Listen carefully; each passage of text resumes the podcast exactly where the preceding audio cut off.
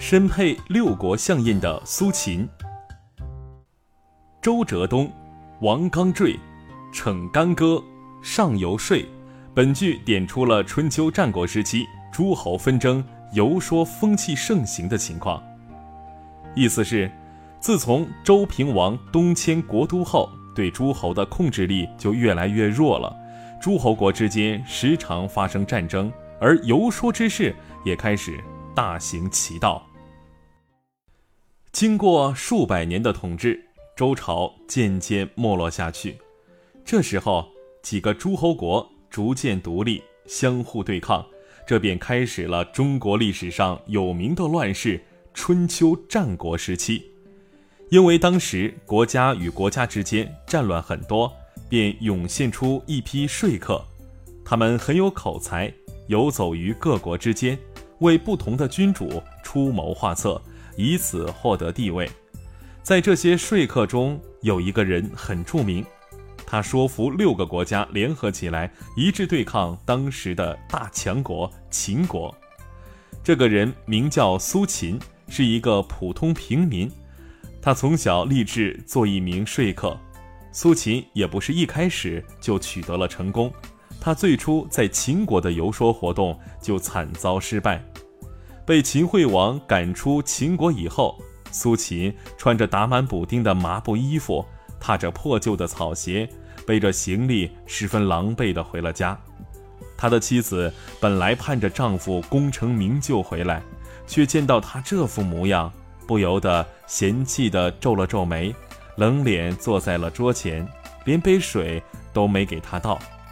而住在一起的哥哥和嫂子就更过分，不仅不关心他，还对他冷嘲热讽。嫂子经过他的身边。故意别过脸去，捂住了鼻子，对他的哥哥大声问道：“什么东西这么臭？你不是把什么垃圾带回来了吧？”苏秦一听，气得浑身发抖，咬牙低头进了屋。在这些刺激下，苏秦没有气馁，反而更加勤奋地闭门读书。困倦了，就用尖锥猛扎自己的大腿，让自己清醒过来。就这样埋头钻研了一年，苏秦又重振旗鼓，出门游说了。这一次，苏秦改变了策略。他心想：既然秦王自大，听不进劝告，那我就从反面下手，把其他六个国家联合起来，一起对抗秦国。这样比起单独辅佐一个小国，要有胜算的多。